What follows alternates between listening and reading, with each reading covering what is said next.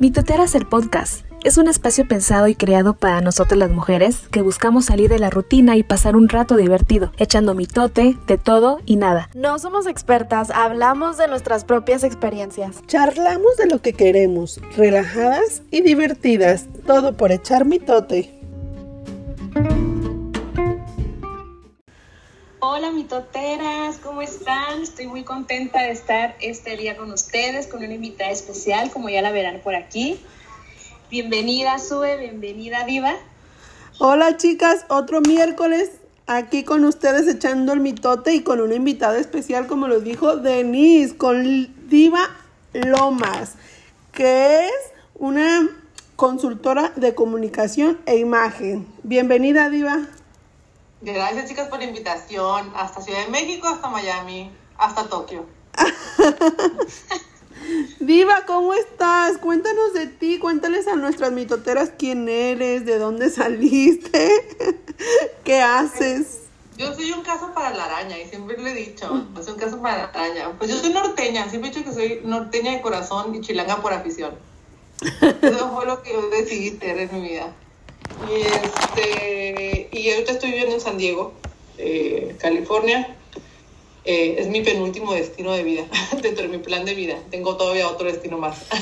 ¿De verdad? Fui muy chica. Como le estaba platicando al inicio de esto, yo nací en Hermosillo, Sonora. Eh, tengo una comunidad bien interesante de Hermosillo, de chavas de Hermosillo. Nací en Hermosillo, Sonora. Y de muy chica me llevaron a Mexicali, Baja California, mis papás, por el trabajo de mis papás. Ahí crecí y terminando la carrera, que por cierto yo estudié la carrera de Derecho. Esa es mi carrera. ¿De verdad? No lo puedo creer. Por eso te, por eso te dije, por eso te dije. Mi Vida es bien chistosa. De que mi vida es bien chistosa. Yo estudié la carrera de Derecho. Este, es un, es un tema que podríamos estar mucho tiempo aquí hablando, pero en resumen, cuando yo me gradué, que fue hace muchos años, ya había internet, más quiero aclarar que ya había internet.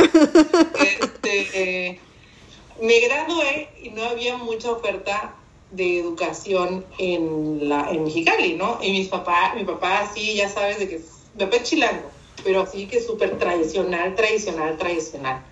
Y este, y me dijo, no, yo quería estudiar diseño de modas, me acuerdo. Decía, diseño de modas. De chiquita quería ser antropóloga. Ya de grande, no sé por qué lo cambié por diseño de modas, pero después entendí por qué, que estaba todo relacionado.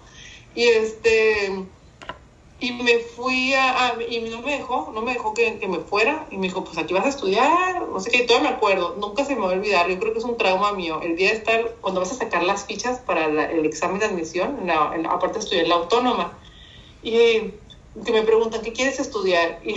Y era dentista, medicina, abogado o LAE, me acuerdo que era. Yo, Dice, pues medicina, qué hueva, a mí no me gusta estar estudiando, sí me gusta, sé qué hueva, se me hace bien padre, se me hace bien bonita la carrera, pero sé qué hueva estar tantas, tantos años estudiando. Yo quiero algo rápido, haz de cuenta, Claro. algo rápido, pues si ya no voy a hacer lo que quiero hacer, a la fregada, algo rápido. Y me dije, pues derecho, ya me voy a meter a derecho y eso voy a hacer. Aparte, me acuerdo que estaba de moda el programa de Ali McBeal, no sé si se acuerdan de él. No. Ah, bueno, yo juraba, juraba que iba a entrar al juzgado como Andy McBeal. bueno, yo en mi mente. Y total, que meto la, entro a la carrera de, a la carrera de derecho. Yo ya, yo trabajo desde que tenía como 16 años, empecé a trabajar en boutiques de ropa. Este, la parte, pues, como dependiente de las tiendas. Mis papás no son, no, vengo de una familia de, lana, creo que es clase media.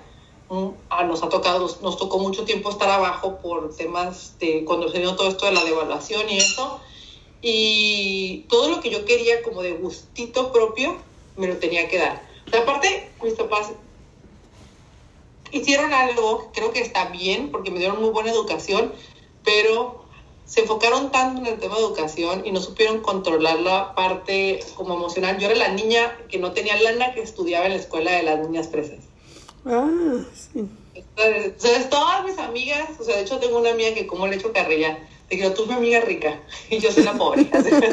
este, eh, eh, eh, tenía- yo tenía que trabajar para comprarme cosas, pues que nunca tener lo que ellas tenían, la verdad. O sea, Claro. jamás iba a tener lo que ellas tenían. Mi mamá es súper hippie. Mi mamá, luego se le con las historias y todo el mundo se ríe de ella, porque mi mamá es súper hippie. Entonces era como, como que siento que por ahí fue un poco el balance de las dos, pero sí es, es- era como complicado ver muchas cosas ahí. Entonces empecé trabajando desde muy chica y dije, no, pues yo quiero eh, estudiar moda. Pero les voy a decir algo.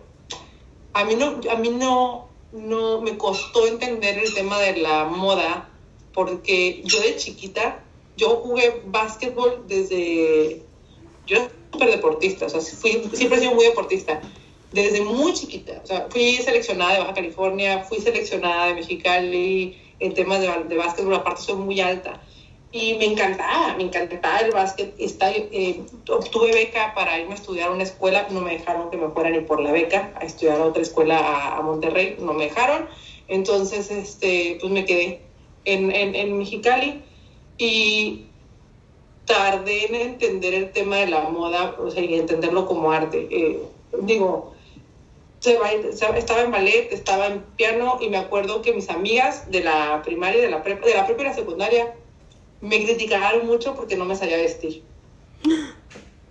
¿Crees que eso te llevó a hacer lo que ahora eres? Yo creo que sí, porque siempre he sido bien, a lo que voy con esto, siempre he sido bien competitiva. ¿Sabes? O sea, siempre soy de que, ah, sí, te voy a chingar. ¿Sabes? De que, ah, sí, vas a ver lo que vamos a hacer, haz de cuenta, ¿sabes?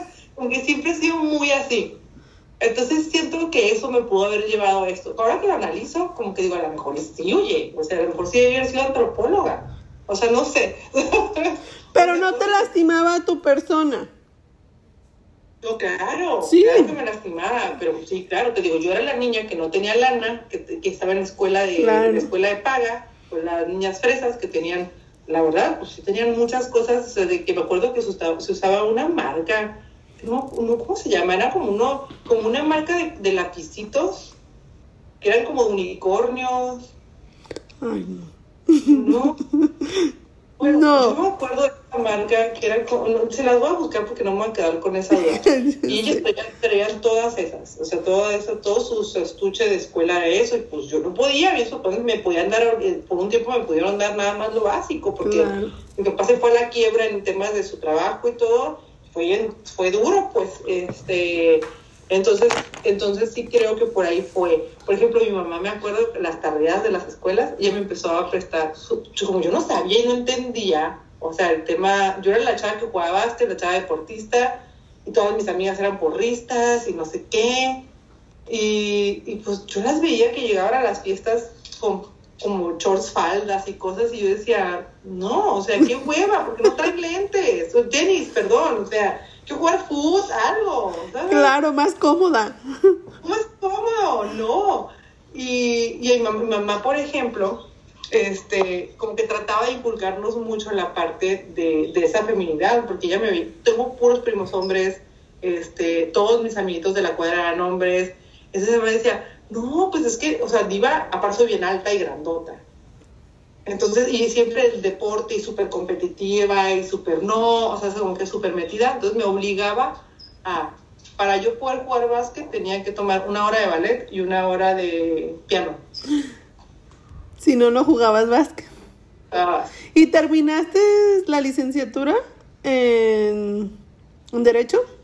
también por competitiva terminé. ¿Sí? Porque yo sí, al primer semestre eh, yo le dije a mi papá que yo no quería ser abogada, que a mí no me gustaba, que dice, no, se me hace, yo no tengo corazón para eso, tengo corazón de pollo, la verdad. Soy muy, soy muy sensible y muy empática y receptiva, entonces como que, ay, había muchas cosas que yo decía, no, yo no voy a poder aguantar esto. Claro. ahí donde me vi toscona, este, era muy así, o soy muy así. Y, este, y, te- y mi papá me dijo que no, que no me podía salir de la carrera, que si me salía, este, pues me iba a ir mal. Yo le tenía mucho miedo a mi papá que me iba a mal y que no me podía salir, que tenía que terminar. Y mi mamá en buena onda, ¿por qué no te metes? Si ya has trabajado tanto tiempo en boutiques, ¿por qué no te metes a estudiar moda? Me decía, los fines de semana al IMSS, me acuerdo que en el Instituto Mexicano de Seguro Social daban clases de costura, esas cosas. ¿Por qué no te metes a estudiar algo así? Y dije, "Eh, pues sí, dije, creo que sí, creo que soy como muy creativa y creo que, o sea, como que ya empezaba a desarrollar toda esa parte y empecé a ir a clases de costura. Después me metí a otra escuelita de diseño de modas que había por ahí, por, por eh, también por Mexicali. Mexicali es muy chiquito. ¿Y te gustaba? ¿Lo disfrutabas? ¿Mande? ¿Lo disfrutabas? ¿Te gustaba? Sí, sí, pero te voy a decir de qué me di cuenta. Yo siempre voy a llevarle la contra a todo el mundo. Es parte de mi, como de mi naturaleza. Si la gente dice negro, bueno, yo quiero blanco. Así soy porque soy histriónica, porque me gusta darme a notar y creo que es parte de lo que hago, ¿no? Eh, y me acuerdo que empecé a ver que todo el mundo quería ser el mejor diseñador del área, no sé qué. Dije, no, yo no quiero eso. Yo quiero organizar la pasarela de Mira. Yo quiero ser la persona que decida quiénes van a modelar. Yo quiero ser la persona que diga quiénes van a ser los diseñadores que van a participar. O sea, tú escogías a todos. Eh, Eso era como que yo no sabía, pero te voy a decir algo. Ah, te movías más mejor Me en esa movía más parte. por ahí, o sea, decía, yo no, yo siento que yo quiero ser, o sea, como que yo quería ser la que, con- como que yo entendí que por ahí estaba el control realmente, que era más allá que talento, que había un tema de negocio que no estábamos viendo por tanta pasión con la que se puede mover una disciplina como la moda. Claro.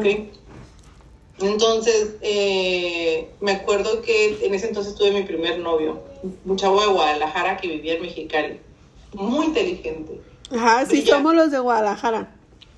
brillante, brillante, te lo juro, muy inteligente. De hecho, te- o sea, terminamos y terminamos siendo súper amigos, fuimos roommates en Ciudad de México, conozco a su esposa, todos, o sea, muy, muy buena onda. Y él me decía, es que tú, me dijo, a ti te falta mundo, me a ti te falta conocer más, pero allá afuera, eso que, esa idea que tú traes, me dijo, existe. Tú tienes, tú, me dijo, quédate en derecho, me dijo, quédate en derecho, porque tú tienes que ser publirelacionista, me dijo. Los mejores publirelacionistas, que son los que hacen todo eso que quieres hacer tú, dijo, son abogados. No son comunicólogos, dijo, son abogados. Haz eso, termina tu carrera. Cuando termines tu carrera, ves para dónde te mueves.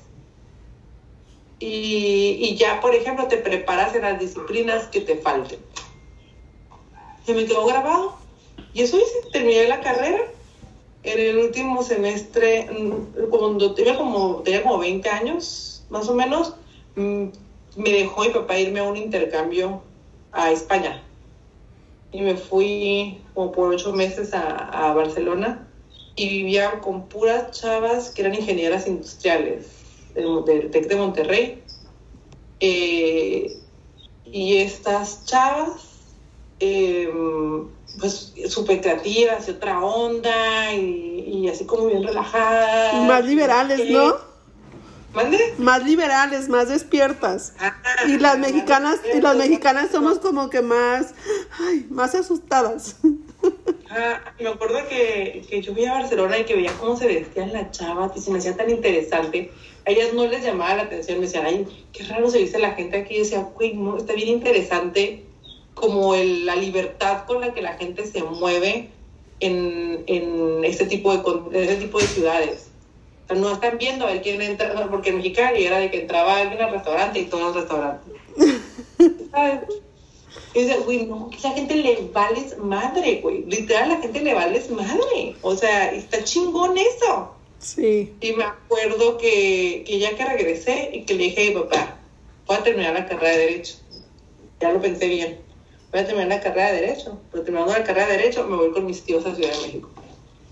No, ¿cómo tú no te vas a ir? No sé qué. Uy, me acuerdo que eran unos pleitos en la casa, una lloradera por ese asunto. Total, que le dije, me- pues empecé a trabajar y empecé a trabajar para juntar dinerillo y terminé la carrera y me fui a Ciudad de México. Y en Ciudad de México estudiaste, Entré a Janet Klein primero, con la señora Janet Klein, estuve ahí con ellos en publicidad y comunicación en moda. Terminé de ahí, empecé a trabajar. Eh, o sea, no empecé a trabajar, o sea, mi mamá me estuvo apoyando, pero literal vivía con 6 mil pesos al mes. O sea, vivía en casa de unos tíos y yo no podía hacer otra cosa más que, o sea, ese, esos 6 mil pesos eran para mi transporte. O sea, no podía yo más. Era mi transporte y acá yo venía. Me acuerdo que mi mamá me decía, ay, mi hijita, me duele tanto que estés así. O sea, ahorita, eso es a un momento, yo pensaba, eso es momentáneo. Yo sé a dónde voy y voy a llegar ahí. Súper momentáneo. O sea, si no hago esto, pues ese es un paso que tengo que dar para llegar a donde quiero estar. Y total que empecé a buscar trabajo, nadie me daba trabajo, porque como mi carrera era abogada. Claro. Y no o tenías sea, mi experiencia. hijo era abogado. Entonces donde yo quería trabajar era, pues no, hija, o sea, ¿Qué haces aquí? bueno, que conozco a una vecina, era un grupo de chavas que vivían en una casa y conocí a una de ellas. Mm. Y, una de las- y resulta que eran modelos todas. Entonces, como yo estaba muy alta me- y flaca, me decían, ¿por qué no modelas? No, a mí no me gustan esas cosas. No, no, no, no, no, qué pena. O sea, ya sabes, el ranchismo a todo lo que da yo, ¿no? Yo no, yo no. No, no, no, no. Ándale, te ibas a venir a los castings con nosotros. Entonces, yo preguntando, me empecé, o sea, me empecé a entender cómo funcionaba el tema de la producción, el tema de los castings, de las agencias en Ciudad de México, quién hacía qué, todo ese tema que yo no conocía por Mexicali, ¿no? El tema de las activaciones y eso. Entonces le dije, ah, entonces mi, mi lógica fue, si yo empiezo a los castings, voy a conocer a la gente de agencias. Yo tengo que entrar a una agencia a trabajar. Mira, Entonces, ¿qué inteligente. hacía? Era ir a los castings, imprimía currículums de trabajo. Entonces terminaba el casting que me agarraron para dos cosas, no les miento. Porque yo era demasiado flaca para, demasiado flaca para ser decán, demasiado gorda para ser modelo. Bueno, X. Total, que fíjate que tenía un chorro que no platicaba esto. Eh, me, me acuerdo que, que, que yo les entregaba el currículum, oigan, si tienen alguna vacante, necesitan algún asistente, yo, eh, yo. Pues de ahí me hablaron, me habló una agencia, oye, pues necesitamos a un asistente, este, nada más que no tenemos, o sea, mucho dinero, podemos pagarte 8 mil pesos al mes. No, pues hasta dónde es, luego que yo vivía por la zona de Lanzures y que tenía que, via- que, te- que el trabajo era en la del Valle. ¿Cuántos minutos son? Pues en, Está en lejos, está como, no está tan lejos, pero tampoco está tan cerca. Es que yo no conozco Ciudad de México. mm, Pero la del Valle es, bueno, sí, sí, sí, es un poco retirado de Lanzures, nada que ver. Bueno, pero para el tráfico que hay de Ciudad de México, sí, ¿no? Es, es la otra, ¿no? El tráfico. Pues sí, entonces imagínate, yo tenía que sacar cuentas. Decía, bueno, o sea, mi estrategia fue camino, de aquí, cami- me acuerdo que de Lanzures, cruzaba el puente y llegaba a Reforma, y caminaba, y cruzaba Reforma, y llegaba al Metrobús. Todo lo que caminaba. Sí, un buen. Un buen, o sea, me levantaba tres horas para ent- antes de entrar al trabajo. O sea, yo tenía que salir de mi casa tres horas antes, más o menos, para poder hacer todo el, no, dos horas antes, para poder hacer todo el trayecto que tenía que hacer. Llegaba, porque caminando hasta, el, hasta esa área, yo creo que yo hacía unos con una hora más o menos. Y de ahí Caminabas a- de Lanzures al Metrobús. ¿Qué estación del Metrobús iba? al Metrobús, el, que- me iba hasta Insurgentes. Haz de cuenta, cruzaba Sevilla ¿Burgo? Ajá, más o menos por Hamburgo. Y de ahí agarraba el metrobús hasta que me dejara en Parque Hundido. Y de ahí me bajaba y caminaba a mi oficina. Y de regreso todos los días. Pero para mí, que ya me hubieran agarrado en una agencia, que aparte te voy a decir algo, no tienen nada de moda, hacían, me acuerdo que eran las activaciones de la cerveza Kurs, México, iba llegando Kurs a México. Ajá. Y justo, estuvo muy chistoso eso, y el otro día me lo recordó mi ex jefa. Me dice mi jefe, comunícame con Paola Cuellar. Necesitamos encontrar unos artistas para darle activación. Ah, ok. Yo, ¿quién es Paola Cuellar? No, pues Paola Cuellar, ella tiene una agencia, es la, es la primera agencia de moda, de relaciones públicas de moda en México, en la Ciudad de México. Su hermana se llama Sara Cuellar y ellos son los que llevan Converse, pero esta vieja se lleva con todos los artistas. Y dije yo, mm, De aquí soy. es la mejor amiga de Eli Guerra. Y dije yo, mm, qué interesante. Entonces yo tenía la Oye, pero para esto, ¿tú dónde vivías? Eh, En Lanzures, de casa En Lanzures. Ok. Pensé que ahí estaba tu anterior trabajo. Ah, ok. No, ahí vivía. En Lanzures Sí, y trabajaba en la, o sea, mi primer trabajo era en la, en- fue en el Parque Ondino. Y me acuerdo que me dice, pues vamos a platicar y Paola es de Torreón. Ok. Ellas, ellas son de Torreón. Y el acento súper marcado, ¿no? La, yo también puse, o sea, si, si hablas con un norteño, como que te regresa el acento, como que lo marcan entre los dos norteños. No, y aparte quieras o no te sientes en casa. Ah, Te claro. sientes como que, ay, no, hay alguien conmigo, ya no, nada más estoy con de, rodeada de puro o sea, De ya feño. hay más norteños. A mí no me preguntes qué fue lo que pasó en esa plática por teléfono, que me dice, oye, Gasha, ¿y tú dónde eres? eh? Porque hablas como norteña, me dice Paola. Yo, ¿Ya entendiste el gacha, Sue? No. es como, Es que, güey, es ah, como... Ah. Una vez en donde grabamos y, y decíamos, nos preguntamos, ¿no? Que cómo nos decíamos allá, acá, algo así. Y ah, en Torreón siempre se dice gacha, como, como Gacha. diciendo, oye, güey, Ah. como, Yo no oye, gacha. a Torreón por eso, ¿eh? O sea, para mí, o sea, tú ahorita vas a saber por qué. Voy a llorar. Ah, Yo estoy llorando sí, sí. ella.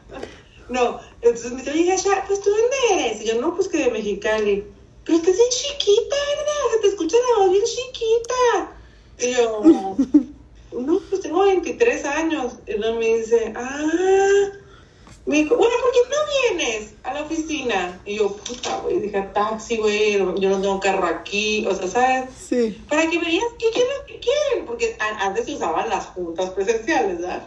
Para que veas qué quieres y me expliques bien, y ya veo cómo les ayudo. Pues déjame le pregunto a Toro, a mi jefe, ¿no? A ver si me deja ir y sí. Pues ya, llego a la oficina, yo me acuerdo perfecto cuando entré a esa oficina, que la condesa. Haz de cuenta que yo sentía que estaba entrando, ahorita que veo la película de Miranda Presley, haz de cuenta que es esa entrada. O sea, llegabas a una oficina donde lo primero que veías era una foto de la última campaña de Converse en hombre. Por otro lado, veías yo a Andrea Calzado.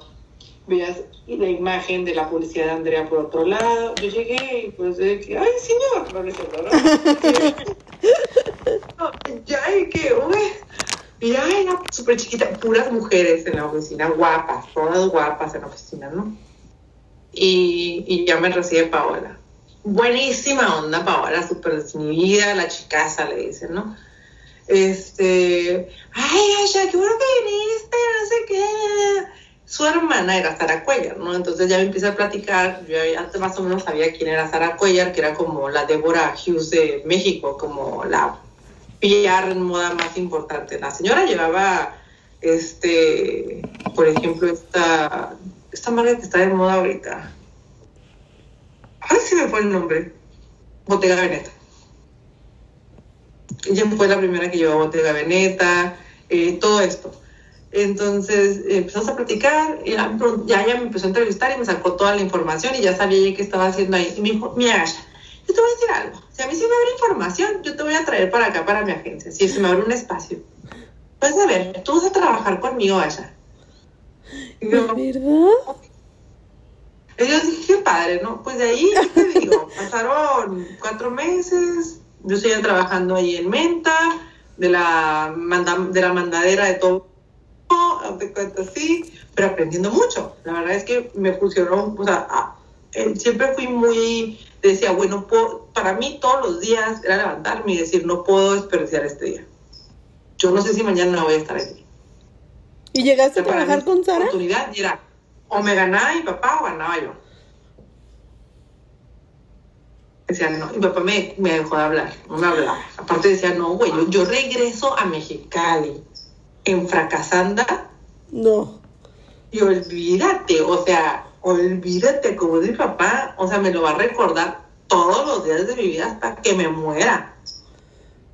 Ya no, yo tengo que mostrar que puedo. Bueno, total, y por eso se encuentra más largo. Un día yo renuncié al otro trabajo dije, no, güey, ya, o sea, no puedo. O sea, me- aparte pasaban cosas bien raras en ese trabajo, cosas que no, o sea, a mí no se me hacían bien. O sea, ¿sabes? O sea, dije, ¿sabes qué? Esto no caso.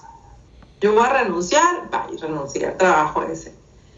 Y, Y, me, me- y entro- y fui a una entrevista de trabajo a una de no na- igual un pedo conseguí trabajo total que una de las pocas entrevistas que conseguí fue en una empresa de de este como de autopartes Mopart es famosa o sea es un tema de como casi todas las autopartes se compran ellos tenían el, el acá en, en México y total que mm, pues voy a una entrevista me ponen a, prueba- me ponen a prueba un día y no, me ponen a prueba un día y no me gustó.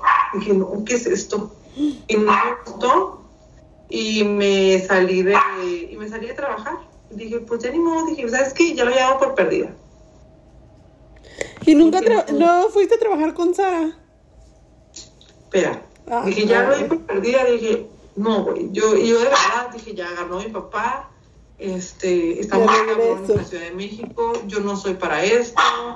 Este, no va a jalar. Me acuerdo que había conocido un chavo, andaba como de voladón ahí, ¿sabes? Sí. Hércules. Y andaba de, andaba de voladón ahí con el chavo, pero, pero así, pues, sea, nada, nada ahí como importante. Formal. Y total, que es al siguiente día, al siguiente día que renuncié me habla Sara. Le hablo Pablo. Tengo un lugar, mijo, tengo un espacio. No sé si quieres venir para acá, mijo. No tengo mucha lana que ofrecerte, pero te ofrezco 12 mil pesos.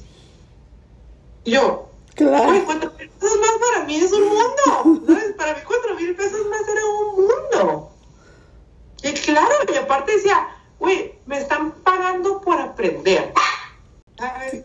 Decía, me están pagando. Les dije que iba a estar aquí presionándome para que le aventara la pelota. No te Es preocupes. que, es que está gritándome, presionándome. Dije, me están pagando por aprender. Dije, esta es mi oportunidad. Bueno, pues no les voy a mentir. Me enamoré de mi trabajo. Voy a entender lo que eran las relaciones públicas. Yo hice a un lado totalmente todo lo que fuera fiesta, todo lo que me pudiera distraer de lo que estaba haciendo, lo mandé a la fregada. Dije, no, no, no, yo no puedo distraerme, yo tengo que tener claro esto. Y total, que me, que me acuerdo que de ahí eh, me convertí en una nerda, una nerda del, del tema esto de las relaciones públicas. Empecé a llevar la, la marca de Andrea Zapatos. ¿Andrea? la que me dieron. Andrea. Fue la primera marca mm, reconocida con la que trabajaste. Fue la que trabajé. Y antes trabajabas por clippings. De la- cada nota que sacabas, por ejemplo, las, las empresas te pagaban un fee a las agencias, le pagaban 20 mil pesos a las agencias, ponle tú. Y lo que trataba de hacer la agencia era conseguir espacios gratuitos adentro de revistas. Antes no había bloggers, antes no había influencers. Claro. Entonces tratábamos de tra- tra- trabajaba, entonces yo empecé a conocer, empecé a conocer a la, a la, a la chief editor de Vogue, a la chief editor de Glamour, este, me empecé a dar cuenta que mi acento les llamaba mucho la atención. Entonces de ahí empecé a entender lo que era la marca personal. Para allá va todo. Ah, ya te voy entendiendo. Pues si yo, cuando hablo por teléfono con los medios de comunicación, enfatizo en mi, en mi acento, a esas personas les va a llamar la atención. Y se les va a quedar marcado. Eso pasaba, ¿sabes? Eso pasa, o sea, cada vez que me escuchan el acento, como que alguien siempre, ay, no hay un ser humano, si todo el mundo tiene conexión con México, no, es- no existe un ente que no tenga conexión con el norte del México. Claro. Y dije, no, esto es, esto es, y por ahí me iba. Y cada vez que hablaba con un medio, le daba más al acento norteño. Más. Total, que eh, tuve muy buen rendimiento, tenía muy buen rendimiento en la agencia. Me hablan de otra agencia, me hablan de la agencia de expansión, del grupo editorial de expansión. Este, no, que, hemos estado revisando como tu desempeño en temas de relaciones públicas. Nos gustaría eh, ver si ofrece- hacerte una oferta de trabajo. Pero ¿cuánto duraste con Andrea? No, con ellos como un año, año pasado, Ah. ya tenía. Entonces me dicen, oye, me dijo, no, pues que tal, que, que, o sea, todo el mundo piensa que relaciones públicas es fiesta, es mucha talacha, mucha talacha. Demasiada, ¿no? Yo tengo un diplomado en relaciones públicas, o sea, es un diplomado, algo chiquito, pero sí conocí como que más amplio todo el asunto y, me fascina, me fascina. O sea, yo me acuerdo que yo estaba harta de quedar bien con la gente, o sea, yo por eso dejé las relaciones públicas porque dije, güey, yo le quiero mentar la madre a las claro, personas. no puedes. Lo quito. O sea, el protocolo, ¿no? De todo. Salud mental, mentar la madre. Entonces, este, me acuerdo que de ahí me fui a, ah, que me hablan muy en la entrevista de trabajo. Yo te lo prometo que yo decía, híjole, güey, es que ellas me dieron la oportunidad, pero necesito saber qué es lo que quieren, ¿no? Pues era para que llevara la marca de Swatch, los relojes. Sí. Swatch y Bentley, los carros de lujo. Y me ofrecían el doble. Sí. 24 mil pesos. O sea, güey, ¿what? Claro.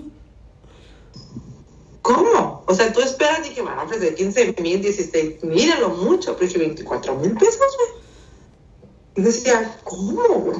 Pues fue, pues un, por un lado sopesar, el, güey, esa persona te dio la oportunidad, aquí empezaste, creyó en ti, y por otro lado tu crecimiento profesional. Ay, qué Pues, difícil. Dije, no, pues voy a hablar con Paola. Me acuerdo que llegué y dije, Paola, está pasando esto, quiero serte súper honesta. Y la verdad es que no sé qué hacer. Y me dijo, tómalo. Dijo, a mí me duele en el alma. Y a, Sara me dijo, o sea, porque aparte Sara, real, era como Miranda Priestley. Real. Era Miranda Priestley. Pero yo, yo era la favorita de Miranda Priestley. La Sara me traía para todos lados. O sea, me tocó conocer en ese entonces al señor Carlos Slim, a su hija, o sea, gente de mucho nivel, porque yo era, vivía pegada con Sara. Era su asistente. Yo era, yo era, Mano yo era derecha. ejecutiva de cuenta, pero para Sara era una persona que le resolvía. Eso es como, como que yo estaba como muy programada a resolver y hasta la fecha soy una persona mucho de resolver. No me gusta el conflicto. No me gusta. Entonces, eh, me acuerdo que esta, que Sara, que me, dijo, a Sara le va a doler mucho que te vayas, me dijo, Sara, la verdad es que yo no, o sea, no quiero que te vayas a asustar de la reacción que vaya a tener, pero yo no había visto a Sara nunca con alguien así como está contigo. Para Sara tú eres su hija, para Sara eres otra cosa. Pero me dijo, te voy a ser súper honesta, me dijo, aquí no vas a tener el crecimiento que, que te pueden ofrecer allá, por el tipo de agencia, por el tipo de, de todo una agencia grande. Este, las marcas, todo, me dijo, dale. Pues me fui, me fui para esa agencia, la peor, o sea, una decisión muy sabia, pero una experiencia espantosa ¿De verdad? espantosa. Y es que la verdad es que creo que nos cuesta entender que, que la vida tiene altas y bajas y que te vas a encontrar cosas padres y cosas que no. Gente súper elitista, Mm. este... mm, yo era la, la pueblerina, ya sabes, la que hacía la talacha, no era la abuelita, Claro. todas buenas, claros, todas venían de los supercolegios. Y decía, güey, qué gacho, güey. O sea, no importa, no importa cuánto haga, mm, no. O sea, sabes, para ellos siempre han encontrado que no. Todos los clientes me amaban.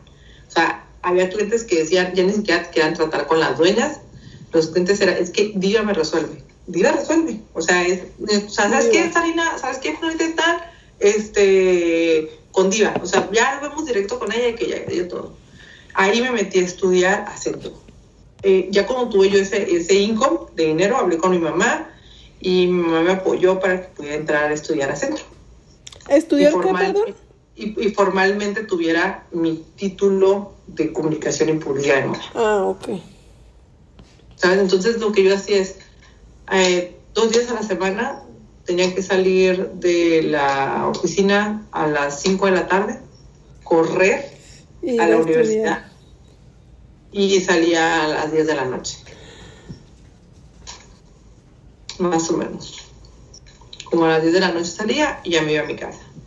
Era bien pesado, pero igual yo no, tu- yo no tuve mucha vida eh, social los primeros años en Ciudad de México. Fue mucho enfoque a mi carrera, ya lo que estaba formando. Mucho enfoque. Y de ahí, eh, pues ella fue historia presenté mi último proyecto de la escuela y el que era mi maestro, que hoy es mi socio, este, me dijo, me encanta tu perfil, quiero que te vengas a trabajar. Ah, yo me acuerdo que yo salí muy mal de esa agencia. Yo, o sea, fue una, fue una experiencia bien gacha y hubo un momento en que ya no aguanté tanta presión, mucho bullying, mucho, mucho, mucho bullying. Y dije, ¿sabes qué? Yo me ya tenía como dos o tres años en Ciudad de México. Dije, me tengo que regresar a, a Mexicali. Y ya estando en Mexicali, ya voy a tomar una decisión de qué quiero hacer. O sea, como que, que te centraras, te liberaras de todo y te conectaras otra vez contigo. Conectara, ajá. Y me acuerdo que me fui a, me regresé a Mexicali en noviembre. Llegué un 16 de noviembre a Mexicali. Y Emiliano me habló como para mediados de diciembre. Y me dijo, güey, me dijo, te ofrezco 30 mil pesos, pero necesito que te vengas a trabajar a mi agencia. Y vas a ser la primera mujer que aceptamos en, en la agencia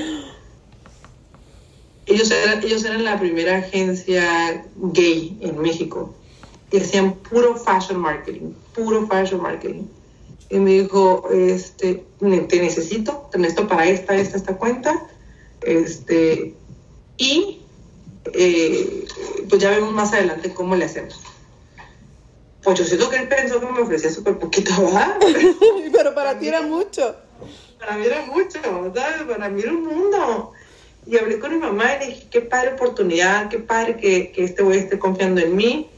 Este, pues sí, sí me voy a regresar. Y me regresé a México. Yo ya tenía, tenía mi depa, todo, me iba a pagar 3 mil pesos al mes, Ya me regresé y estuve en Brandelier tres años. Me quedé como directora de Relaciones Públicas eh, los últimos dos. Al año me hicieron directora de Relaciones Públicas, Emiliano se fue a Alemania y ahí me dejó encargada de esa parte evidentemente ganaba el doble de lo que ganaba. Eh, trabajaba el triple porque tenía demasiada gente a mi cargo.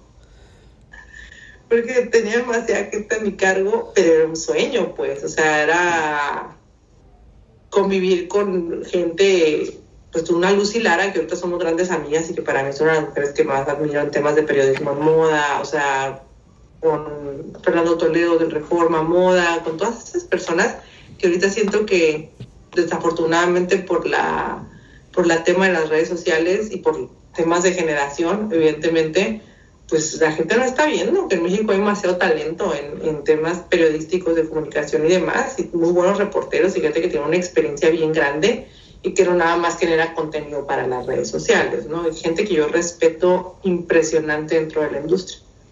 Y así, y después de los tres años, me buscó NYX Cosmetics.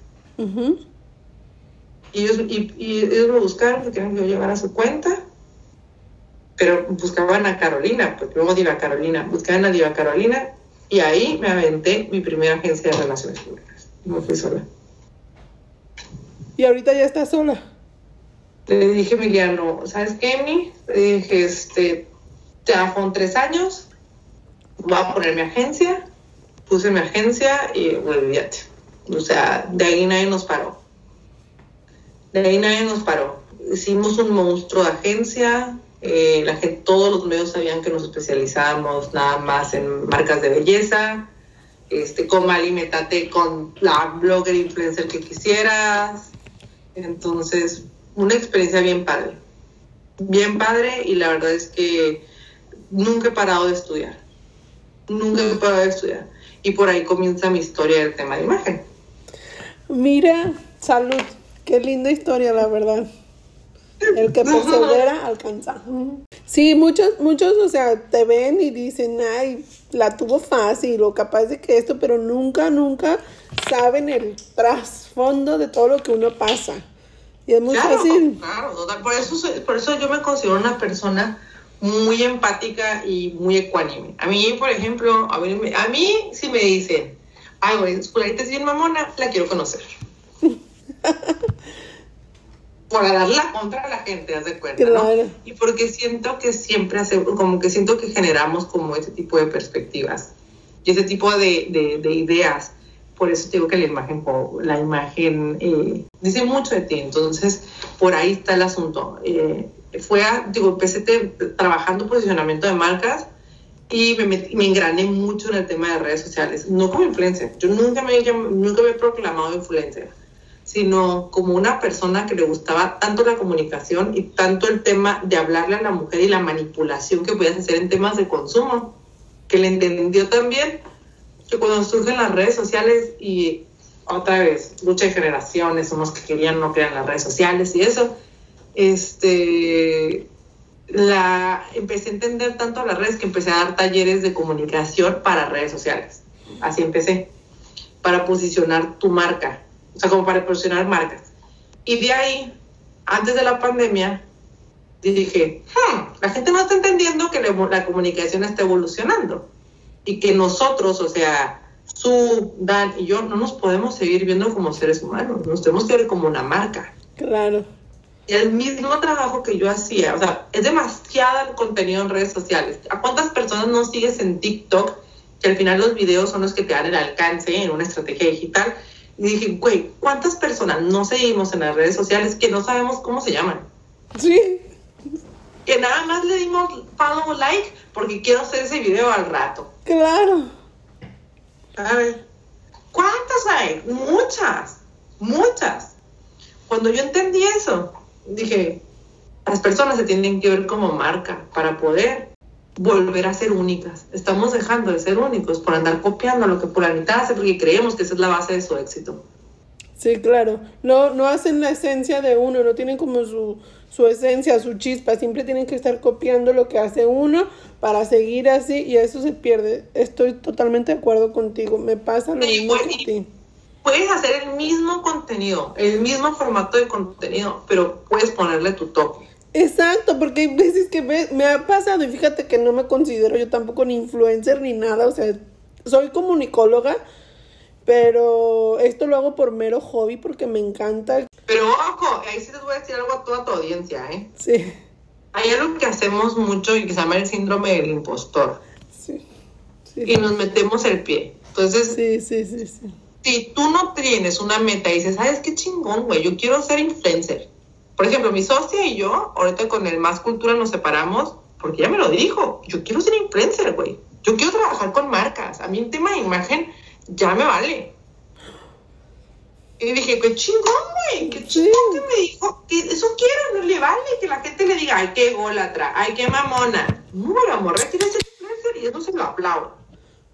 Sí, yo tenía o sea, desde que salí de la carrera que quería hacer radio, después por temas de que no me gustaba la voz, que no me aceptaba mi voz, no sé qué, pasaban cosas, fui mamá, bla, bla, bla. No, no, pero siempre como que lo tuve en espinita. Y ahora que se me da la oportunidad, bueno, no se me dio la oportunidad, más bien investigué más y todo, pasó lo de la pandemia, mi abrir la cuenta de mi totera, la idea y todo. Pero si veo que todo mundo que todo el mundo sale súper arreglada, yo quiero salir desarreglada. ¿Sí me explico? Porque no, me, no me gusta como que ir por lo mismo. ¿Sí me explico? Si está de moda el color rojo, me voy a poner el negro. Sí, pasa, y está padre, es parte de tu esencia. Te digo, y, y yo ya había, yo entendía todo este tema de la imagen por, por mi profesión, por mi carrera, pues porque vemos imagen pública en la carrera, pues. Entonces dije, bueno, entiendo este tema, pero yo nunca, por ejemplo, yo decía, güey, yo no quiero ser una diseñadora, una asesora de imagen y decir a la gente qué tiene que hacer y decirle que el cuerpo perfecto es el de reloj de arena y de, no, güey, que la gente se que ponga lo que le haga feliz. Bueno, pues mira, no te cuento largo. Mira, llegó Ana. Hola, Ana. Ella es la otra mitotera. Hola. Bienvenida a mi podcast, Ana. Hola. Tenemos una invitada de lujo aquí en mi sí, ¿no? Mucho gusto, mucho gusto, estoy encantada. Oye, Diva, a mí me encanta, de verdad. Te, te menciono, como te mencionaba anteriormente, no sé cómo di con tu cuenta, pero desde que di con tu cuenta me encantan lo que haces, cómo le... que no anuncio en mi cuenta, me cuesta trabajo anunciar algo, me cuesta que la gente me vea como influencer. No puedo. Pero la esencia que tienes, la esencia que tienes. Vi en, tu historia quién era, un amigo tuyo, donde tenía puras eh, camisas negras. Es mi marido. Ah, tu esposo, sí, tu esposo. Puras Mi camisas. marido, es mi marido. Esta mañana lo convencí que mañana grabara un video conmigo de eso. Otro, otro video de Claro. eso. Mi marido es una curada. O cuando te escoge la ropa. Y es gringo. Ah, yo también tengo marido gringo. Mi marido es mexicano, lo conocí en Tijuana. Su eslogan de toda la vida es Living the Mexican Dream. Y este, le encanta, él habla español mucho, pero habla según él. Toda, Ay, mi casa, toda mi casa está llena de zarapes. Toda mi casa está llena de zarapes. Así me la tiene llena de zarapes toda la casa. Ya me, o sea, es un pleito el tema de la decoración porque yo soy muy limpia de líneas, él también, pero él quiere todo con estilo mexicano. Qué lindo, qué lindo, qué lindo. Si tú la- eres un accesorio, estúpido. Oye, qué beneficio, porque el mío, bueno, no sé tú que estás pues involucrado muchísimo en la moda. Yo, el mío totalmente es de shorts atléticos, playera de su equipo de fútbol americano y es todo lo que usa el resto del año. Yo no sé cómo sea el tuyo, pero el mío, Él es puro negro, no se viste nada más de negro. Pero, a- pero nadie sabe ese trasfondo. Todo el mundo le dice, ay, que es muy práctico y eso. No.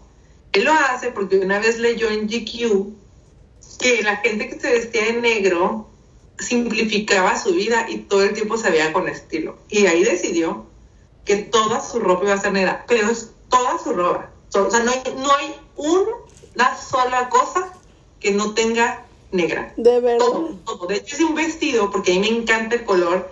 Y de hecho, te digo que cuando empecé a engranar en esto de las asesorías de imagen y empecé a entender que yo podía crear mi propia narrativa y generar estas marcas, me empecé a involucrar mucho con el tema del color. Dije, güey, el color, ¿cómo influye en las emociones? El color, o sea, la energía es color, o sea, todo es color. Puede- color, les digo, el color no miente. A mí me puede decir que Los Ángeles y que no sé qué, no, güey, el color. O sea, ya olvídense de esas cosas, digo, el color. O sea, a nosotros no nos atraen los colores por casualidad. O sea, traemos un tema psicológico ahí, ¿no?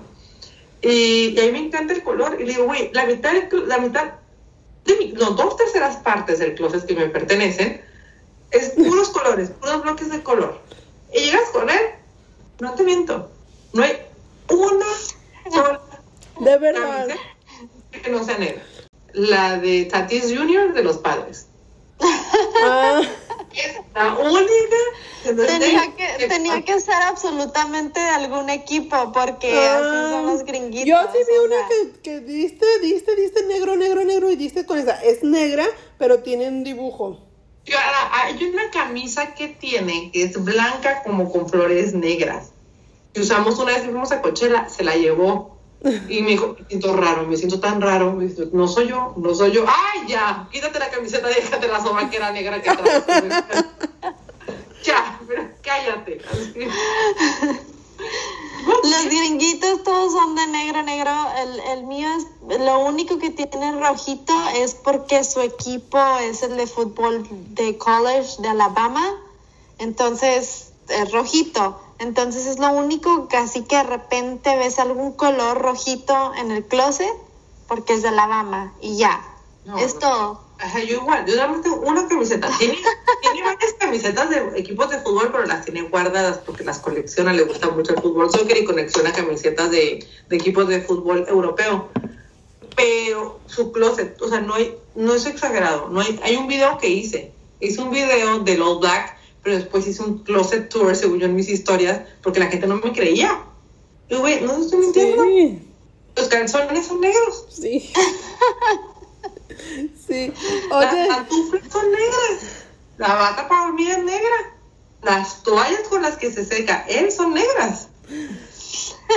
todo negro. Todo, el carro es negro. Todo tiene que ser negro. Mira. La tiene una taza con la que toma café y es la única taza con la que toma café. Tiene que ser negra. Wow. Todo es negro. ¿Y a qué se dedica tu esposo, si se puede saber? Él hace lo mismo. O sea, él está en la parte de comunicación y publicidad también. pero él trabaja en el sistema educativo de acá de Estados Unidos, con toda la población migrante. Ah, ok. Oye, Diva, pues aprovechándote que te tenemos aquí, ¿nos podrías hablar poquito de los diferentes tipos de cuerpo para que las mitoteras agarren tips tuyos? Ok, eso es, digo que ese es un tema bien importante y es parte de lo que te decía de, de porque yo estaba como tan cerrada al tema de las asesoras de imagen. Porque yo decía, "Pues, no puede ser que una persona venga y te diga, el cuerpo perfecto es el cuerpo de Per, el cuerpo de reloj de arena. Fíjate, güey, o sea, ¿sabes cuánto body shaming hay afuera? ¿Sabes cuántas mujeres están aceptando, o tratando de aceptar sus imperfecciones para que tú vengas y les digas, tu cuerpo no es reloj de arena, es imperfecto? Porque eso es lo que estás diciendo. O sea, el poder de la palabra, wow, yo soy muy, muy de, de lo que dices es, Claro. ¿sabes? Ser congruente. Entonces, cuando, cuando empecé a estudiar imagen, traté de cambiar esos conceptos y lo que yo les puedo decir es, no es que, no es que un cuerpo sea perfecto, si es reloj de arena. ¿A qué me refiero con reloj de arena? Hombros, cadera alineados y la cintura definida, 25 centímetros de diferencia con el resto de las medidas. Es un tema de balance y de ideas que tenemos como, como seres humanos que vemos todo. Cuando tú que tijereas a alguien, ¿cómo lo tijereas? Como te bajan los lentes, así como Miranda Presley. ¿Cómo lo tijereas? De abajo para arriba yo. Ah, Para arriba. De arriba para, ya. Yo de abajo para arriba. En horizontal. O sea, tú ves en horizontal. Ah, ¿Ok? Entonces, ¿qué pasa cuando en tu, en tu cuarto está chueco el cuadro? Te da ansiedad. Dices, Sí, bueno, ¿por qué sí. te están? sí, sí, sí. Porque crecimos creyendo que el balance, que teníamos que tener un balance en toda la vida. ¿Sabes? Entonces, lo mismo pasa con el cuerpo de reloj de arena. El cuerpo de reloj de arena es balanceado y te genera paz visual.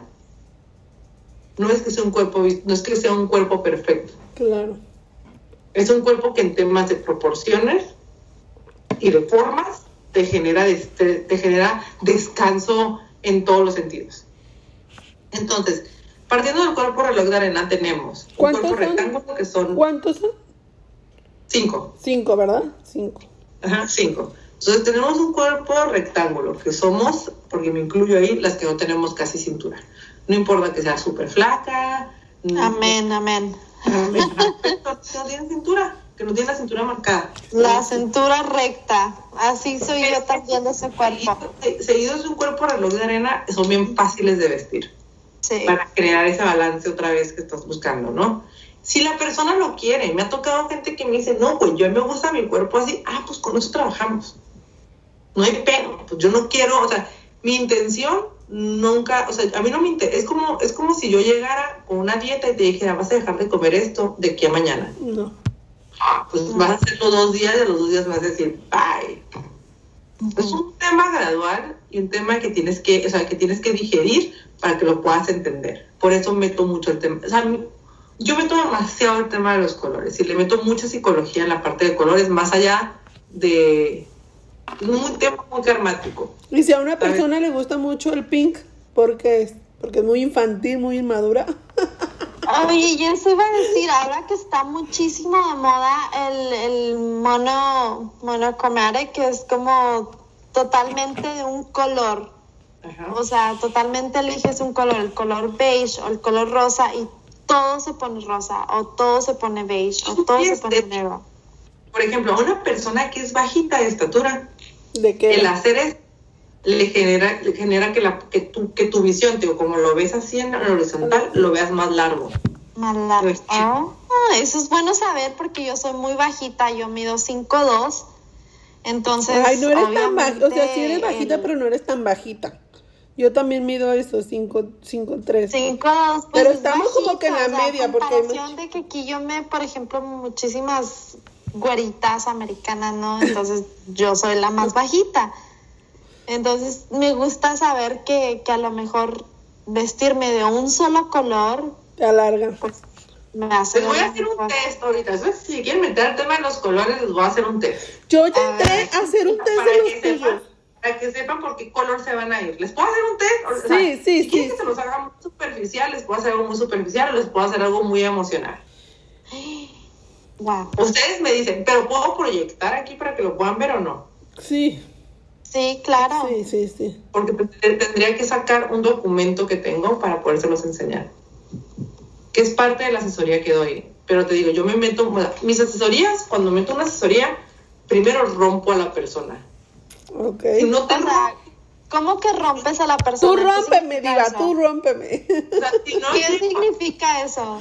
O sea, si, yo, si tú llegas conmigo, haz de cuenta, y tú me dices, ¿sabes qué? Yo soy este estilo. Tú- las personas llegan conmigo de primera, yo soy este estilo. Ah, sí, tú eres ese estilo, segura.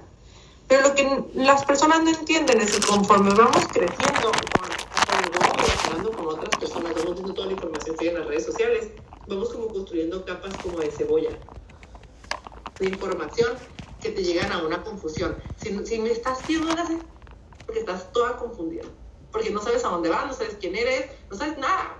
El estilo va muy ligado con tu personalidad. Entonces lo que yo tengo que hacer es quitarte todas esas capitas. Ahora sí, dime qué estilo eres. ¿Sabes? Por ejemplo, me llegó una chava y me dijo, yo soy casual. Cuando la vi dije, "Mm, chingo mi madre, ella no es casual, es una chava más cultora que la frega. Y dije yo, no más por verle cómo anda maquillada, cómo está todo, pero ella, ella siente que es casual porque eso es lo que la hicieron creer. Porque esta chava salió embarazada a los 18 años, todo el mundo le decía que era la, la esmagrosa, entonces la chava se empezó a apagar. Cambian los colores brillantes por los colores oscuros. Y llega un momento en que cualquier ser humano dice, ya no aguanto, güey, quiero ser yo, tu esencia siempre va a salir.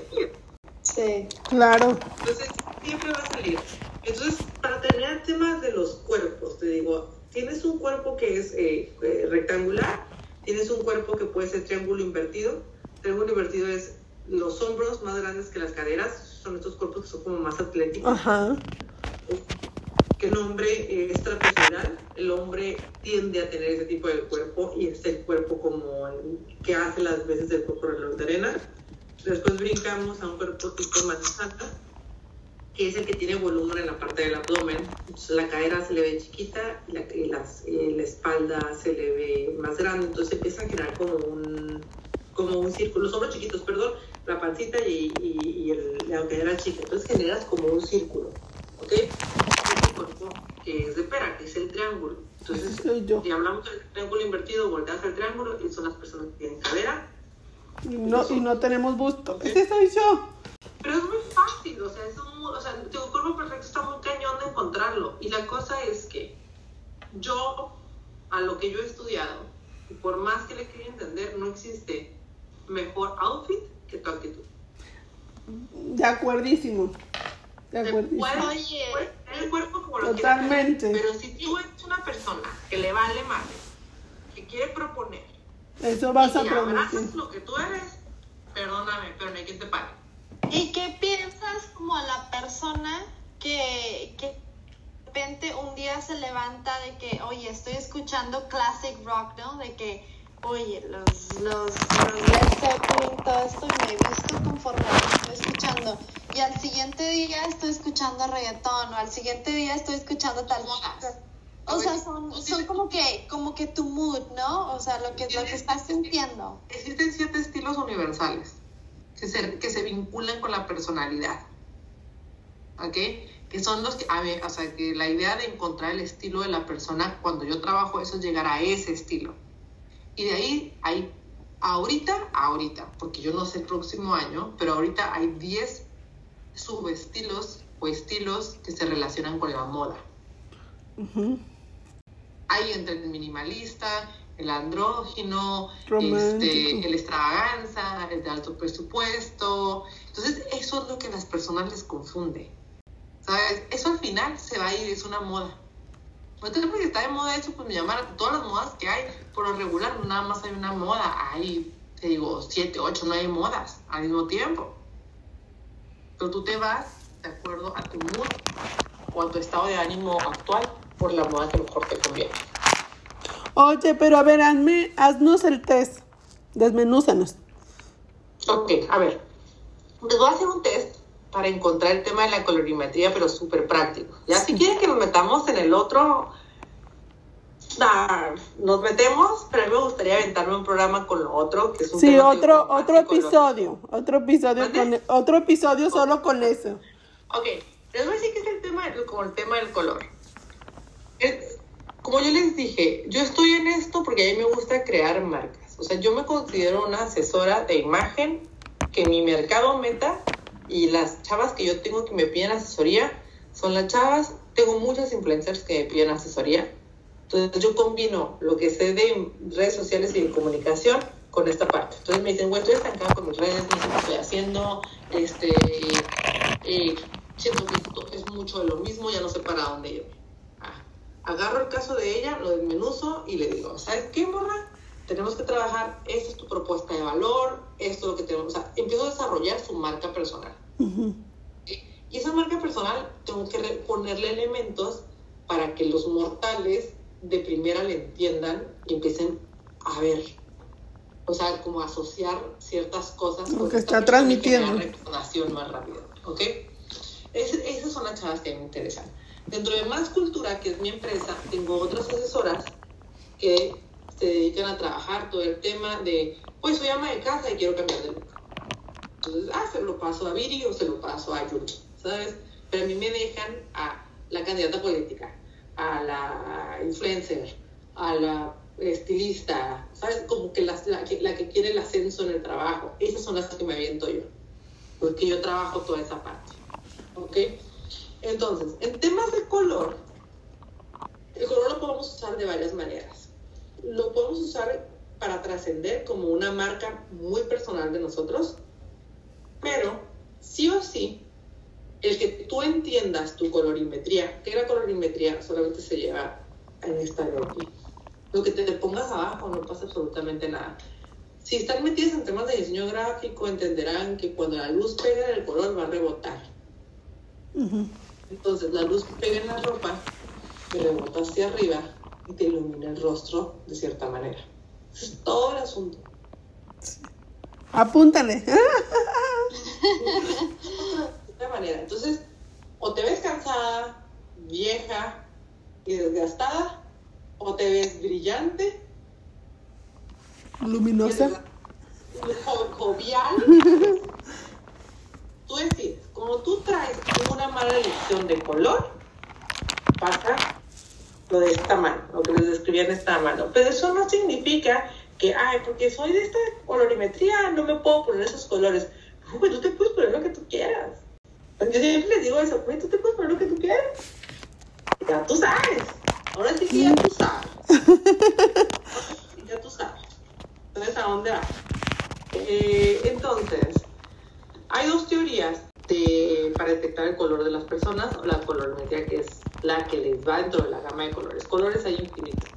Colores podemos, o sea, son demasiados los colores que hay en, en- en una paleta de color. Pero sabemos que los colores, cuando los colores son puros, vienen del rojo, del amarillo y del azul. Son los colores puros. Esos colores, por lo regular, les ve bien a todas las mujeres, a ver porque al final no dejan de ser puras. ¿Ok? Entonces está la teoría del tonal y la teoría de las cuatro estaciones. ¿Ok? Entonces, la teoría del tonal es como tú defines si una mujer es fría o es cálida. ¿Ok? Los colores cálidos son aquellos que te evocan calidez. Por ejemplo, si yo les digo, a ver, si yo les digo Frozen, ¿se acuerdan de la película de Frozen? Sí. Claro, ¿Qué claro. color se les viene a la cabeza? Azul. Tranquilidad, ¿no? Azul. El azul, tranquilidad. ¿Qué otro color se te viene a la cabeza? Dijeron azul acá.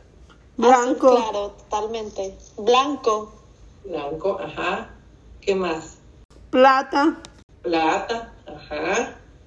Si yo les digo calor, calor, ¿qué se les viene a la cabeza? Rojo, Naranja, amarillo. rojo. ¿Mm? Verde. Ahora, el calor cuando una persona es caliente. ¿Qué piensas cuando una persona es caliente? Es intensa, es intensa, Rojo, rojo, totalmente. peleonera. ¿Sí? Rojo. ¿Saben, saben que los colores influyen hasta en la comida, hasta, hasta en la comida y hasta en nuestras elecciones a donde comemos. O sea, por ejemplo, o sea, eso es algo muy trillado, pero nada, para un ejemplo rápido. No es una casualidad que Burger King, McDonald's Jack in the Box estén pintados de rojo o tengan rojo dentro Y de sus amarillo, elementos. ¿no? Porque el negocio de ellos es la comida rápida. A ellos no les interesa que tú llegues y tienes chorcha ahí en la, en la mesa porque estás ocupando un espacio que ellos les va a dejar. Por eso es comida rápida. Si no, pues te vas a otro restaurante y ahí te avientan los carajillos Claro. en la sobremesa. O los hospitales que son azul, verde. Porque yo necesito ese espacio. In and out, por ejemplo. Rojos. Amarillo y rojo. Amarillo. Tiene que ver con eso. El amarillo te despierta el hambre, porque cuando estás feliz, comes. Y el amarillo es un sinónimo de felicidad. ¿Y sabes cuál es mi color favorito? El amarillo. El amarillo. El amarillo es felicidad. Ahora, yo te lo estoy diciendo esto de manera general. Instintivamente es bien chistoso cómo, cómo nos movemos hacia el tonal que nos corresponde. ¿Sabes? O sea, ahorita no te puedo decir. Lo me está diciendo una amiga que trabaja en todo el sistema de cejas. Me dice "Es que todas las latinas son frías. Y le dije, no, porque ya no existen razas tan puras. Ya se casó la holandés, el holandés con la mexicana y tuvieron estos hijos. Y ya estás hablando de dos cosas diferentes. muy, muy diferentes. ¿sabes? Ya tenemos un mix de razas y ya hay otro tipo, ya hay de todo. Tienes una Jennifer López que es cálida, al 100%, otoñal cálida. Y es latina. Entonces no me digas que es fría. Los colores fríos son los que te generan esas sensaciones de frialdad. Todos los colores generan una sensación. Todos. Entonces tienes los colores fríos por un lado, que su derivado o su, o su fuerte es el azul, y tienes por otro lado los colores cálidos, que es el amarillo y el rojo. Ahí tienes los secundarios y los terciarios, ¿no? Dentro de tu, tu rollo todo monocromático, todo, tu, todo tu círculo cromático, perdón. Entonces, una manera rápida de saber a qué tonal perteneces es, uno, le voy a hacer tres preguntas, que las tengo súper básicas y las puse en mis redes sociales porque ya es un test muy sencillo. La piel juega un papel súper importante en este tema. ¿ok? ¿Quién de ustedes tiene pañito, manchitas, lunares, pecas, algo en la cara? Yo tengo pecas. Muchas. No, yo no. Ahí sí me Ok, ve. Y cuando, y cuando vas a la playa, por ejemplo, vas a la playa, te bronceas o te da el sol, te pones roja o te cara. me, me, me pongo como doradita y se me ponen más cafecitas las pecas. Te ponen más cafecita las pecas. Ok. Yo Entonces, realmente me bronceo. Te bronceas o te da, una cosa es que te pongas oliva y otra cosa es que te pongas dorada. Dorada es dorada. Dorada es, es en, en, en Daisy Fuentes. En Mariah Carey. Yo roja, roja y después es así como cafecita dorada. Ok. Café. Oliva, yo creo que oliva. Oliva. Oliva. Ok. Oliva. Ok. Entonces, bueno, ya tenemos, vamos apuntando todo esto. Y luego, en la parte de aquí de nuestras venas, tenemos eh, venas moradas y venas verdes. Yo, la verdad, todas mis venas son moradas, entonces yo no batallo. En esta parte de aquí, Verdes. verdes, Moras. morada. Ana, Ana no tiene venas. No tiene venas, esta señora no tiene venas. Yo no tengo venas. Creo que bueno, verdes. Sí, Verdes. yo verdes. son las que predominan las verdes. Sí. Sí, o sea, tengo un... Sí, verdes. Entonces me dijiste que te vas y te pones oliva y tus venas son verdes. Y si vemos esta parte de aquí, que es donde no nos da el sol, la piel o los colores, nada, nada, todo tiene visos, todo tiene como un tono escondido, difuminado por ahí. Entonces, ¿la piel tira a rosa o tira a amarillo? Amarillo. Amarillo. Pues creo que amarillo. Tú no, tú no. Yo no. Entonces, ustedes, si ustedes dos sí tiran a rosa, Yenka tira a amarillo. ¿Quién? ¿Yo rosa? No, no, Ana, tú estás en rosa. ¿Yo estoy en rosa? Tú tienes un tono olivo. Sí. Ok. Tú estás Como solita. cafecito, como cafecito con leche, algo así. Por eso creo que tú, por ejemplo, en tus venas debes tener las venas más azules que moradas o verdes. son más tirando el azul estos venados. Bueno, creo que sí, es que sí. Den, no tú. Sí, sí, o sea, es que, es que estoy confundida, o sea, estoy como que entre más las veo se ven azul. Te voy a decir, lo que pasa es que te digo, eso es, una, eso es un ejercicio súper balazo. Eso es lo que, te- lo que yo puedo hacer otro ejercicio. Y vamos, vamos a estar horas entre ejercicio. Pero yo te voy a decir ahorita que, por ejemplo, Den es fría, Ana es fría, y tú, Su, Ujú. tú sí estás en calidad. Uh, caliente, mi amiga. Pero de ahí entra, y por ejemplo, ah, de ahí tú eliges, por ejemplo, yo soy súper fría. Cuando yo me pinto el cabello en un color claro, la gente dice, güey, te ves cansada. Así por más cosas que me hagan la O cara. grandes, ¿no? O Es grandes. Ahorita, por ejemplo, tengo el pelo oscuro, a mí me choca el cabello oscuro porque mucho tiempo me lo pinté oscuro. Pero te da Pero- mucha luz, ¿no? El oscuro. ¿Por qué? Exactamente. Porque tú lo que quieres es que las personas te vean a ti, o sea, no que vean tu ropa. Una mala colorimetría se come tu imagen. O sea, lo que tú quieres es que tu cara esté de frente. Entonces, al momento que yo traigo pelo oscuro, genero contraste y ¡fum! y salgo. Pero no a todas les queda, porque por ejemplo, a mí me encanta ver a las chavas así como tú, que son, que son blancas y con el cabello oscuro, porque se... Pero no te. Pero a mí no me queda. a mí no me queda, porque ya lo intenté. Las No personas que son de tonos fríos, entonces tienden a una paleta de color que evoca lo frío. Y ahí está el negro. El rojo. Están todos los colores, es, mucho de intensidades. Es mucho de intensidades. El negro, el rojo, el rojo puro. Ahí sí puede entrar el rojo puro. El azul, el verde olivo. Y cuando me pongo el rojo en los labios es como que... Y en tu caso, tienes que resaltar lo dorado de tu piel. Entonces, ay, los rojos anaranjados, el anaranjado, Ah, el sí. amarillo piolín, el verde alegre. ¿sabes? Sí. Esos son los colores que evocan a alguien cálida. Pero todavía de eso, podemos dividir a las personas en cuatro estaciones, que ese sería otro test más largo y que no lo vamos a poder hacer ahorita. para que puedan entrar en ese tema.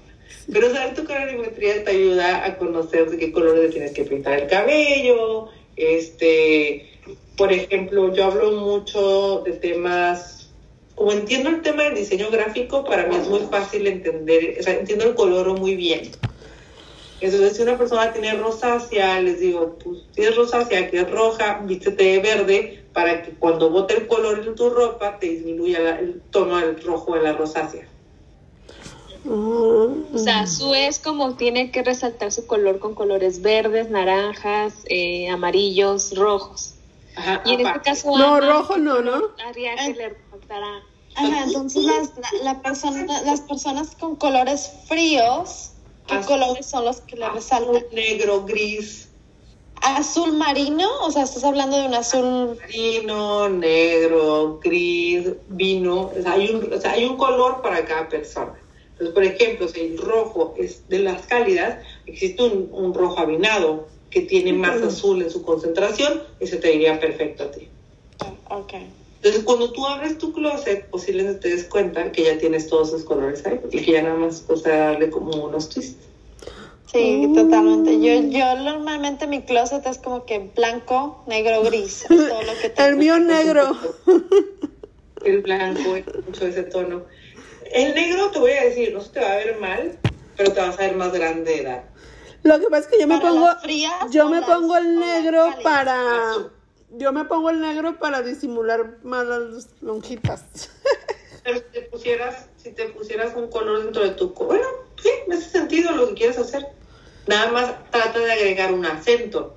O sea, los acentos tienen- tendrían que ser tonos que son dentro de tu colorimetría, pero que van cerca del rostro. Entonces yo te diría, pítate la boca roja. Ajá, sí. Lo que tengo que brillar es de aquí para Yo te arriba. diría, ponte una chamarra roja. Ah, O ya entendí. naranja. Ah, ya entendí. Ya, ya ¿Sí? entendí. Oye, y si por ejemplo a las personas frías no nos gustan los colores negros y eso, no te gusta, no pasa absolutamente nada. Te digo, siempre hay un tono para cada persona. O sea, es un tema que es un tema de conciencia. Si no te gustan todos estos tonos, por ejemplo, te puedes poner a analizar y te vas a dar cuenta que un amarillo, un amarillo en una versión mostaza es perfecto para una piel cálida, fría, perdón. O que, una, o que un anaranjado que tira, es que no recuerdo el nombre de ese color, o un violeta, o un lila, un lila como el que traigo yo. Este lila, ¿de dónde le ves que tenga un viso? Tiene visos fríos. O sea, es Eh. frío, color frío. Sí. O ¿Y en un verde. flores? Ajá, o por las flores no me hacen nada. O por ejemplo, en verdes tienes un verde amarillento que te tira cálido, que no tengo nada por aquí. Pero puedes tener un verde oliva, que un verde oliva es un verde frío. Oye, y hablando un poquito, déjame- oh, Voy a traer mi paleta de colores. Espera, espera. Sí, mejor. Oye, y a mí me anda de la pipi. Ve, ay, no, se me quedaron la mitad de los colores ahí. Ahí está. A ver, ¿de qué? A ver, ¿qué me van a preguntar? Por ejemplo, este, los colores tienden a ser brillantes, oscuros, claros. Este es color para una brillante, persona, Pero no es claro. es para una persona fría. Este podría ser para una persona fría. Es un color que tiene, es como un verde azulado. Este definitivamente es un color para persona cálida. Está vivo, está claro. Oye, Diva, en tu paleta de colores tienes tres diferentes Hay que amarillos. ¿Mande? En tu paleta de colores tienes tres diferentes amarillos para como que nos entiendan más las mitoteras que nos ven. Mm, déjame checarte, sí. O por Mira, ahí. por ejemplo, súper frío. Súper frío. Ajá, eso.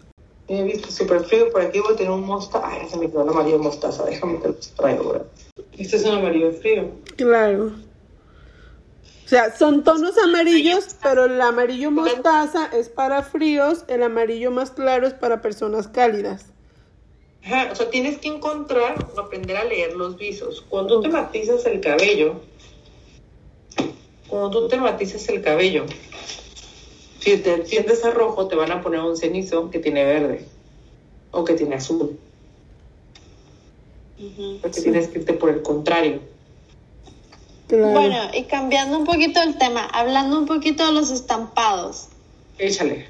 Ahorita que estabas mencionando de, de tu estampado que traes ahorita, que son como que, que son unas florecitas o algo así.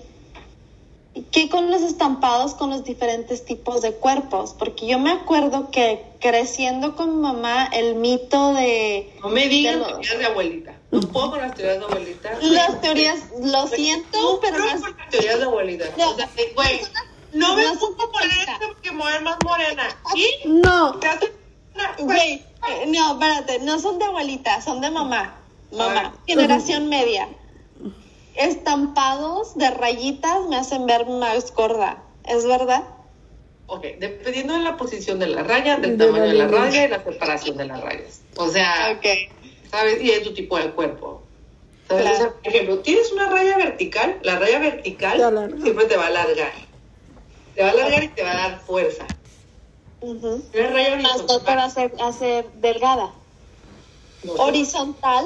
Entonces, la si tienes, por vertical te ejemplo, va a un- volver chiquita. ah, ok. Para O, afinar la figura. o sea, si tienes un hourglass ¿ok? de, de, de- ok, rayas horizontales o verticales, ¿qué te queda mejor? Ok, si tú tienes, el, el hourglass es Es, cuerpo, cuerpo reloj o sea, sí, como tipo caderoncita, Pero de pera. media de pera. y buen busto. Tú, tienes, tú quieres saber si te quedan a ti o no te quedan a ti. No, no, a mí no, porque a mí, a mí, yo no tengo nada de boobies.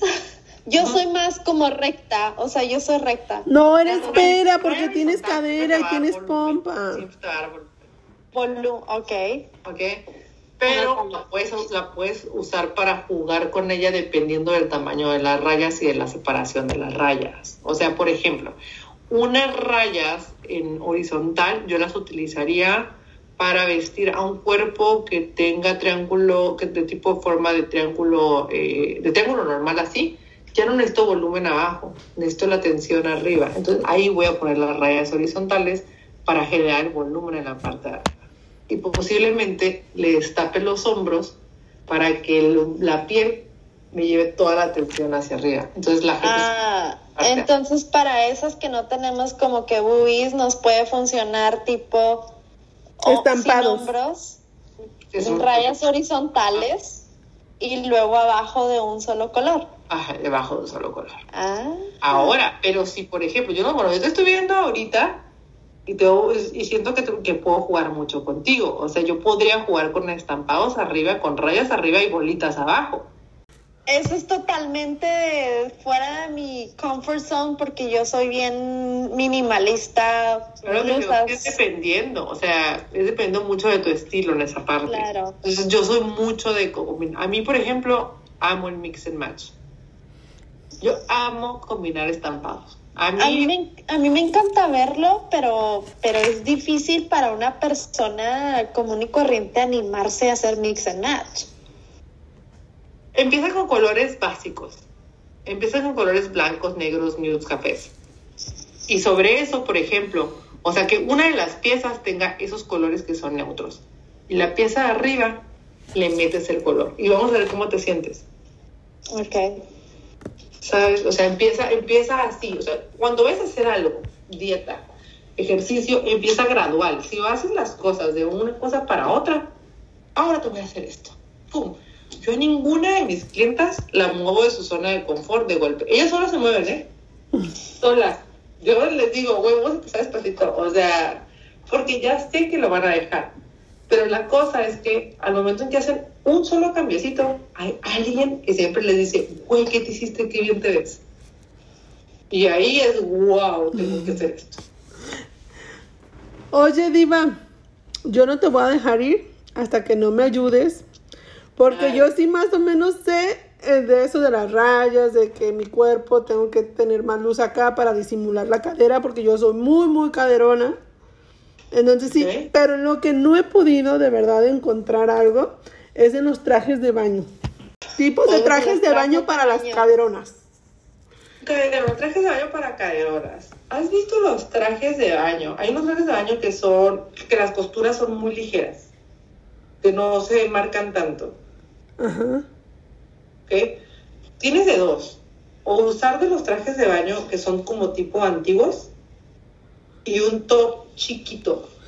¿Sabes? O sea, que el top de aquí sea muy chiquito. Esos trajes que son como de chorcito, Como tipo boxer brasileño, ajá, pero hasta la cintura. pero hasta arriba. Lo- los high waist, Hasta arriba, high waist. Lo he intentado, lo he intentado, pero como tengo mucho abdomen, ¿sí sabes la pancita de abajo del vientre? Entonces no me gusta. ¿No te gustan por eso? ¿No te Sí. gustan los doble trajes? ¿No te gustan lo- los bikinis entonces? No.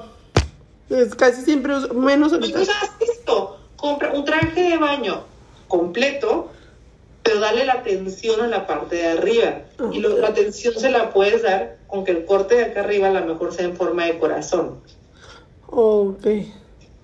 ¿Sabes? O, por ejemplo, esos trajes de baño, que sea negro el traje de baño, pero con el escote profundo. Ah, pues. Está enseñando, enseñando arriba. No, porque o sea, enseño. a mí descúbreme piel. A mí Ah. genérame morbo arriba. ¿Sabes cómo los uso mucho? Straple. Straples. Pero que tengan aquí como que la, la, la ondita en el brazo. Sí, está bien porque la atención la tienes arriba. Pero si tienes algo más moderno y sofisticado, pudieras hacer eso. Decir, güey, me pongo un traje de baño en un color oscuro o en un color. O sea, el negro se nos va a ver a todas bien, la verdad. Sí. O sea, en un color negro o un color rojo y que me cubra bien la pompi, pero el escote, si no tienes muchas boobies, mete, mete un escote profundo. O sea, como para esos que no tenemos, yo tampoco tengo muchas boobies, entonces para esos que no tenemos muchas boobies, ¿cómo que el escote profundo? O sea, sea, largo. tipo Que se B. vea, que se Ah, vea. el B, o sea, tú puedes hay diferentes tipos de escote. Esto, por ejemplo, es un escote. El escote profundo, es, o sea, lo puedes profundizar hasta donde tú quieras. Si no O tienes sea, para las que no tenemos, o sea, literal cero boobies, un escote profundo nos queda bien. te ves súper elegante. Y las que más lo usan son las que tienen. Es Estoy en, estoy en shock porque normalmente cuando no tienes, cuando no tienes boobies, normalmente tratas de esconder esa parte de ti, de que, ay no, tengo que cubrirlo, no, no se me ve nada. Y, la- y te- y las personas que tienen mucho gusto llegan con la misma idea. Tengo Claro. Yo sí tengo, No, sí no. tengo y la verdad a mí no me gusta. Me, me da, siempre como que me las tapo y, y los trajes de baño también siempre se me quieren salir. Debbie, yo te voy a hacer una pregunta ahorita que te estoy viendo. Tú tienes las chapitas rositas, pero no Sí. sé el rojo que traes en el cabello hace que tu piel se vea bronceada.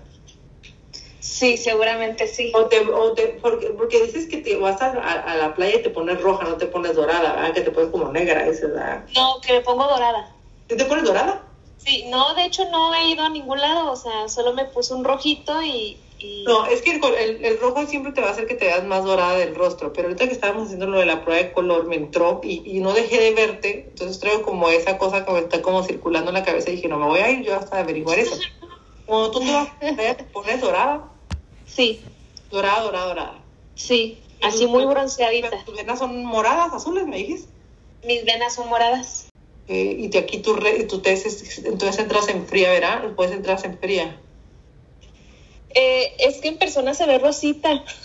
No, no, entonces entras en tienes Es que ahorita No, no, pero le pudiera hacer otro test, le pudiera hacer otro test, pero te digo también el tema de que tenga el cabello, el cabello rojo, por ejemplo, en tu caso, Su, que tienes, que, que no tienes tan marcados los rasgos de aquí, los ángulos del rostro, al momento que tú te pones un tono rojo cerca del rostro, en el pelo o en la ropa, te va a marcar, te va a generar sombras que te va a marcar el, el esta parte de aquí. mañana corro a ponérmelo rojo. Hay cosas que ni siquiera la estamos pensando, o sea, y ella está viendo Está con- nuestras formas del rostro, nuestro color, todo. O Pues sea, y es que a eso se dedica, güey.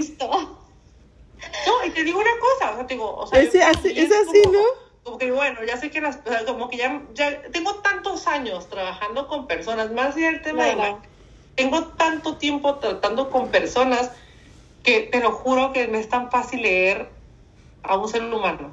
Yo creo que estás en una cita, yo creo que estás en una cita de trabajo y ya la estás leyendo, ¿no? O sea, es muy fácil, para mí es muy fácil leer. Te voy a decir, una de mis tácticas de negociaciones, yo nunca empiezo hablando. Yo estoy así. De que prefiero que piensen que soy una tonta, aunque piensen que, o sea, esta no habla, a que hablar nada más sin saber. O sea, prefiero que, me, que se dejen ir. Que el ego humano es tan grande, siempre se dejan ir. Déjense ir, haz de cuenta. Ya cuando yo sepa qué decir, entonces ya entro en la negociación, ¿sabes? Ya sabes a lo que vas. Cuando ya entiendan. Y esa es tu técnica, ¿no? Oye, pero no reveles tus secretos en este podcast, no.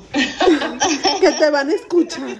Oye, Diva, me encantaría, me encantaría tenerte aquí más, más rato. Pero está abierta la invitación para otro episodio.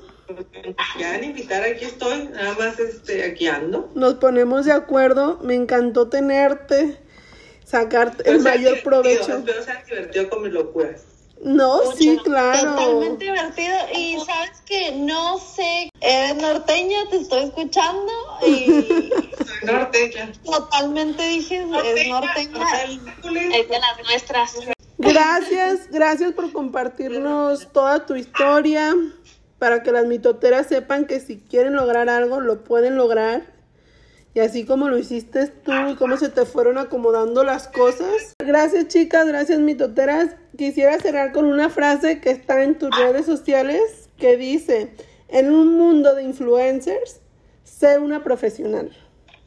Exactamente. En un mundo de empresas es una profesionista y el otro viene de, de cajón.